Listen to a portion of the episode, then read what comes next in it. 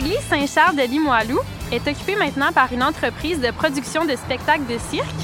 Euh, quel est le nom de cette compagnie? Le Cirque du Bon Dieu? C'est quoi tout ce cirque ou machine de cirque? Je dirais machine de cirque. Ouais, moi aussi, j'allais dire ça, OK. Oui, effectivement, bonne réponse, machine de cirque. On le savait. C'est ça. C'est sûr, ça. Donc, c'est ça, machine de cirque. Il a même euh, reçu une subvention pour restaurer les clochers là, en, en haut de l'église de Saint-Charles. Très heureux, puis euh, c'est étonnant, hein, de même quartier, deux églises, puis du cirque partout. Ici René Routema, un gars de Sainte-Foy. Je suis né au Rwanda en 1979 et je suis ici depuis 1993, la dernière année que le Canadien de Montréal a gagné la Coupe Stanley. je suis journaliste indépendant et passionné d'histoire. Que serait devenue l'église Saint-Charles et Saint-Esprit sans le cirque Le meilleur exemple, c'est l'église du Saint-Esprit qui avait tout ce qu'il fallait pour devenir l'école de cirque de Québec. Vous allez voir, ces deux églises sont au cœur de l'histoire de Limoilou. Vous écoutez partout l'histoire. Le cirque est dans l'église. Bernard Serge-Gagné, vous êtes architecte chez ABCP. Vous êtes le concepteur de l'école de cirque. C'était quoi les qualités qui ont permis à l'Église Saint-Esprit d'être transformée en école de cirque? Elle était très vaste, ce qui est une, bonne qualité première, une voûte euh, très élancée qui permettait beaucoup d'espace pour euh, le jeu aérien. Elle avait aussi un sous-sol euh, de grande hauteur, ce qui était aussi appréciable parce qu'au-delà des aériens dans le cirque, on travaille quand même dans l'espace. Et toute la question de la configuration de sa toiture a beaucoup aidé. Qu'est-ce qu'elle avait la toiture? Dans un premier temps, sa toiture était voûtée, sa couverture était voûtée. Et cette toiture-là, euh, bon, ça a fait euh, polémique parce que le curé était pas content d'avoir une toiture voûtée qui, qui faisait peut-être plus référence à d'autres religions. Lesquelles? Euh, ben, l'islam, entre autres, euh, ou encore euh, le- les juifs, avec des synagogues. Alors, on retrouve souvent euh, les coupoles euh, dans ces, dans ces architectures-là et, des dômes. Donc, ça, ça, ça plaisait pas du tout au curé. Mais bon, qui comprenant la situation, a dit euh, je, maintiens mon point et on aura une toiture pentue. Par-dessus cette toiture initiale voûtée, s'est construit un toit de bois pentu, recouvert de cuivre. Cette caractéristique-là a aidé beaucoup, particulièrement pour le jeu aérien.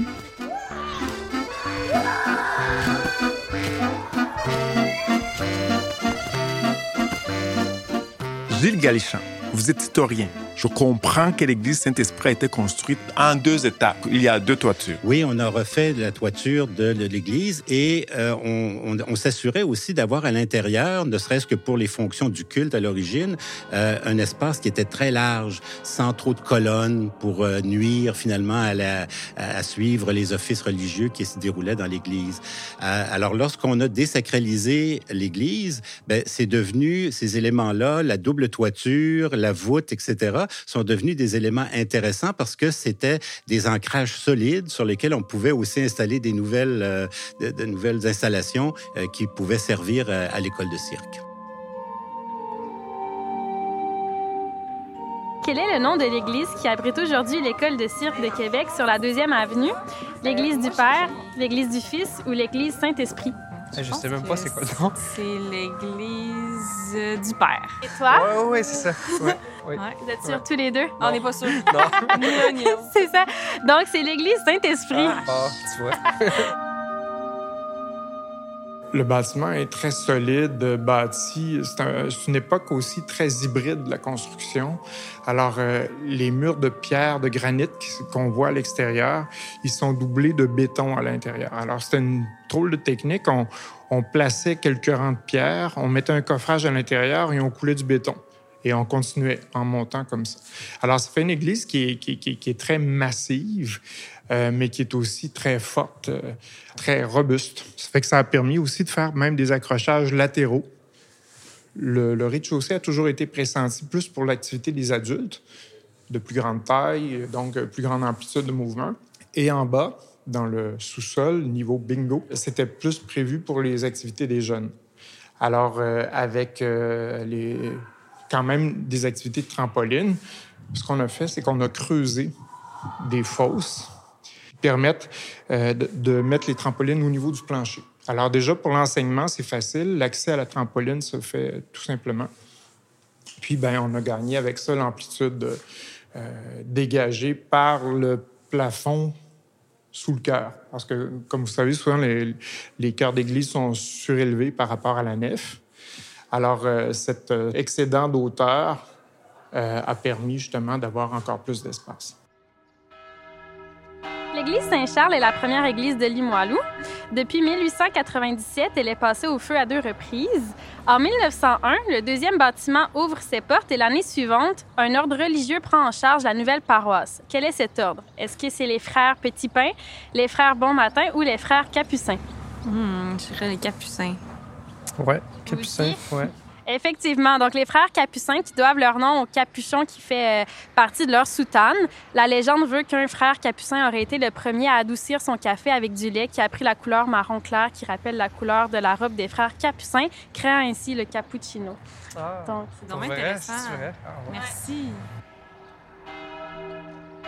Monsieur Galichan, pouvez-vous partager avec nous l'histoire de l'église Saint-Esprit? Oui, ben Saint-Esprit, c'est une paroisse relativement jeune du quartier Limoilou. Elle a été créée en 1930. Elle a été découpée sur une portion du territoire de la paroisse Saint-Charles de Limoilou et de Saint-François d'Assise. Ce qui n'a pas fait d'ailleurs le- le- l'affaire du clergé de l'époque, euh, qui se voyait comme ça amputé de plusieurs fidèles.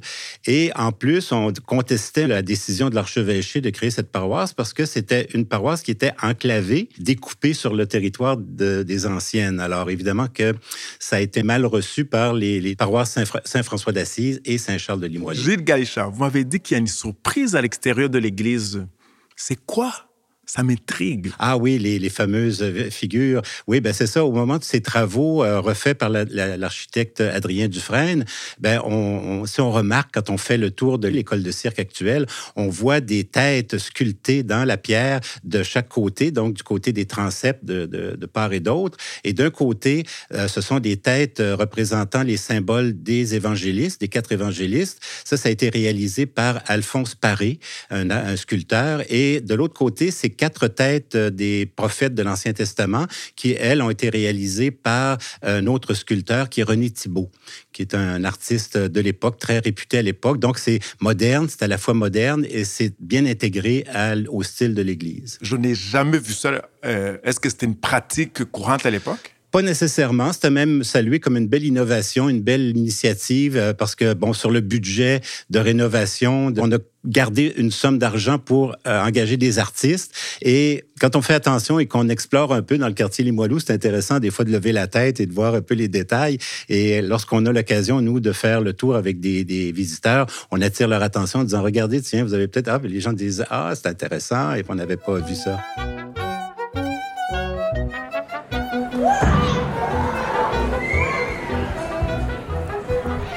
Le succès de, cette école, pour moi, pour nous, le bureau d'architecte, là, c'est vraiment une grande fierté parce que c'est un, projet qui a connu une adhésion populaire euh, fantastique. Si bien que euh, d'un- d'une programmation qui était initialement prévue pour euh, 300 euh, personnes, on est allé à 600 puis à 1200. Alors, il a fallu euh, agrandir par l'intérieur, créer des mezzanines, entre autres. Et comme les activités de l'école sont croissantes, avec, entre autres, l'enseignement, euh, un appariement avec le, niveau scolaire là, pour faire des programmes euh, cirque-études, il y a des besoins croissants se sont manifestés. Et on a étudié depuis euh, plusieurs années, peut-être depuis 12 ans, euh, la possibilité d'agrandir euh, l'Église et l'école de cirque maintenant. Et donc, sur le transept côté sud, on a prévu un agrandissement qui pourrait survenir, qui pourrait loger d'autres plateaux sportifs, dans le fond, pour d'autres activités, salles de danse, palestres, etc. Et euh, alors ça, c'est sur papier actuellement, c'est en attente de financement, mais ça pourrait euh, évidemment, et on souhaite que ça survienne. Si je comprends bien, l'agrandissement se ferait dans le stationnement. Du côté sud? Exactement.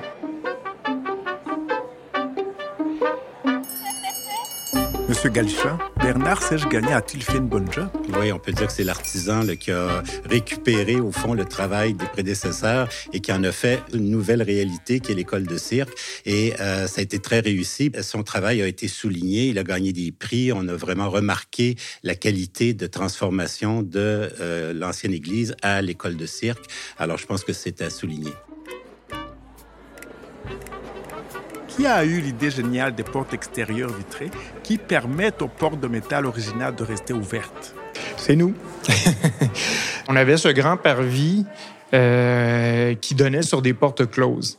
Et euh, donc, on s'est dit, pour transformer le lieu, pour euh, appeler les gens, puis permettre aussi cette perception là, du piéton par rapport à, l'espace puis à l'activité de l'école de cirque. On pourrait avoir des portes de verre. On voulait pas pour autant se débarrasser des belles portes de cuivre.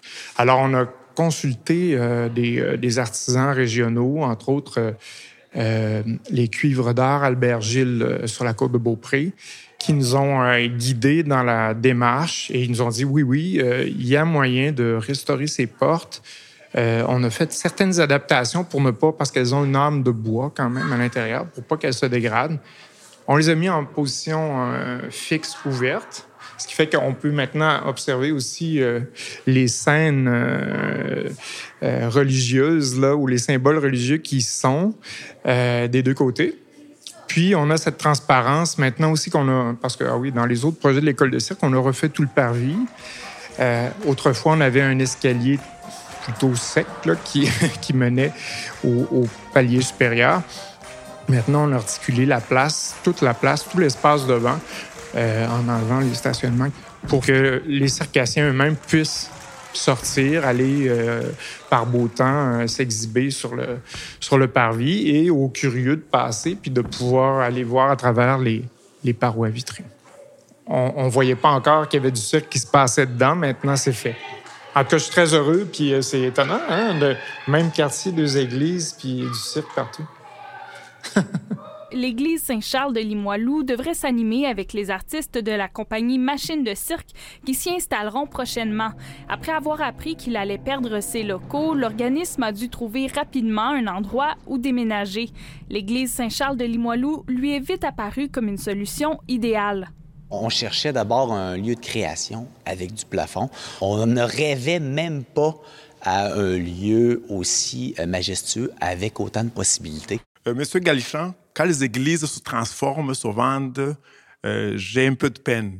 Alors, vous, comme historien, Qu'est-ce que ça vous fait? Qu'en pensez-vous? Ben moi, je trouve que c'est intéressant que ces églises, évidemment, qui n'ont plus la vocation cultuelle, gardent quand même une vocation culturelle. Puis je le vois avec l'église Saint-Charles, la machine de cirque qui occupe les lieux maintenant, le font en tout respect du lieu dont ils ont hérité. Ils sont conscients de la valeur aussi artistique euh, qui, euh, qui les entoure et euh, ils n'ont rien démoli, ils n'ont rien brisé, etc. Et même toutes les interventions qu'ils font, euh, ils s'assurent que euh, on ne va pas altérer l'architecture ou le décor. Alors, il y a des choses qu'il fallait faire. Enlever les bancs, par exemple. On ne pouvait pas laisser les, les, bancs. Ils étaient très beaux, en chaîne, sculptés, etc. Bon, alors, ils ont été recyclés, ils sont rendus en Haïti maintenant. Alors, on, leur a trouvé une, euh, un lieu là-bas avec le tremblement de terre, des églises qui ont été détruites. Là-bas, il y a encore une grande pratique religieuse, etc. Donc, on rebâtit les églises détruites pendant le, le tremblement de terre ils sont partis par là-bas. Voilà. Alors, c'est une bonne, une bonne solution. Monsieur Galichan, racontez-moi l'histoire de l'église Saint-Charles de Limoilou. L'histoire de l'église Saint-Charles, c'est presque l'histoire du quartier Limoilou lui-même. C'est le début du quartier. C'est la première paroisse qui a été créée dans le, dans le quartier Limoilou en 1896. Mais au 19e siècle, c'était une étape importante pour les gens de Limoilou de voir enfin une paroisse créée. Ça donnait un statut, ça donnait une importance. Ça voulait dire que le, le coin se développait et qu'on avait un avenir. Et euh, aussitôt qu'on a appris la construction, la fondation d'une paroisse et donc la construction éventuelle d'une église, ben, les maisons, on on, on célébrait, c'était vraiment une fête. Avant, euh, les citoyens de Limoilou allaient à Saint-Roch. Devaient aller à Saint-Roch. Ben, c'était euh, annexé, c'était simplement un prolongement du faubourg Saint-Roch qui s'était prolongé au-delà de la rivière, mais c'était quand même une bonne distance pour le culte. En plus, il fallait payer pour traverser la rivière. Il y avait des, des euh, barrières à péage au pont. Alors, euh, c'était pas commode, c'était pas pratique. Alors, les gens le, le demandaient depuis longtemps. On savait que ce secteur-là allait se développer de plus en plus. Donc, l'idée de construire une grande église en pierre, ça voulait dire qu'il y avait quelque chose de, de, de pérenne dans, dans le, le, le, projet de, de fondation. Pourriez-vous m'expliquer le style architectural de, l'église? Oui, ben ça, c'est intéressant aussi parce que euh, toute l'architecture religieuse au, Québec s'est beaucoup inspirée de ce qui se faisait en Europe. Et à partir du... Euh, ici, en tout cas, à partir du milieu du 19e siècle, c'est euh, la construction de l'église Notre-Dame de Montréal, donc néo-gothique, et on sait que c'est une très, très belle église. Qui est dans le Vieux-Montréal. Dans le Vieux-Montréal, la grande église où Céline Dion s'est mariée, effectivement. C'est donc un, un, une, une, église très importante. Et avec cette construction-là, on, on, rompait un peu avec la, la, les vieilles églises de l'époque de la Nouvelle-France qu'on retrouve à l'île d'Orléans encore aujourd'hui ou dans des, des, paroisses plus anciennes. Il y a vraiment une, une rupture. Et là, on s'inspirait des courants venant, venus d'Europe avec deux architectes en particulier qui ont vraiment donné une impulsion à ça. C'est Viollet-le-Duc. Le nom dit quand même quelque chose. Surtout, on en a parlé avec l'incendie de Notre-Dame de Paris parce que Viollet-le-Duc, c'est celui qui avait conçu finalement Notre-Dame de Paris dans sa version que nous, on a vu brûler là, en 2019. La grande flèche qu'on a vu s'écrouler, ça datait pas du Moyen Âge, ça datait du 19e siècle. En Europe, en restaurant les cathédrales, il a donné le goût aux gens aussi de euh, se, réconcilier avec les styles anciens, le vocabulaire ancien architectural. Alors, ce, courant-là, qui dé débarre dès les années 1830-40 en Europe, arrive ici au milieu du 19e siècle. Construit Notre-Dame de Montréal, tout le monde trouve ça magnifique et les architectes commencent à s'inspirer de l'école de Viollet-le-Duc, où on va s'inspirer du néo-gothique, du néo-roman, du néo-byzantin. Alors, c'est une renaissance, mais qui se faisait en Europe comme ici.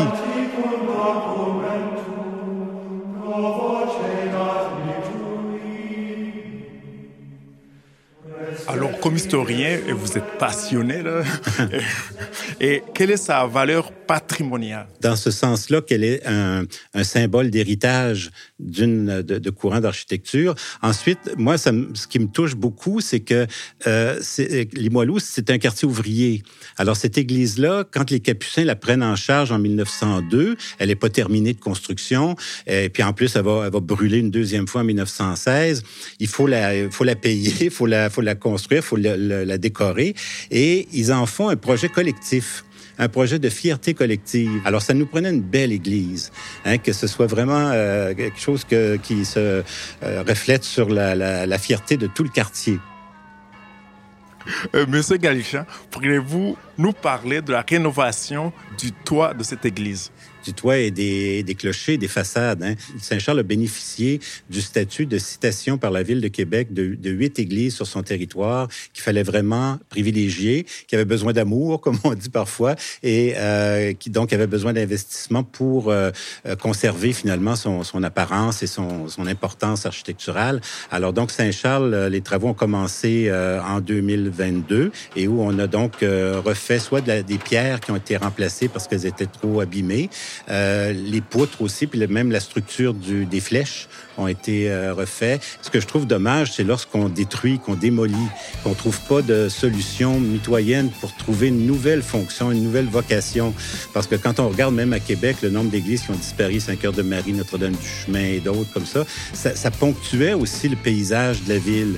Si on avait pu trouver idéalement des fonctions à ces édifices-là en les transformant au nécessaire, etc., ben, euh, je pense que ça aurait quand même fait partie du patrimoine. On les aurait continué à les voir, on aurait pu rappeler leur histoire, etc., et les, les expliquer ou les, les, leur rendre leur signification.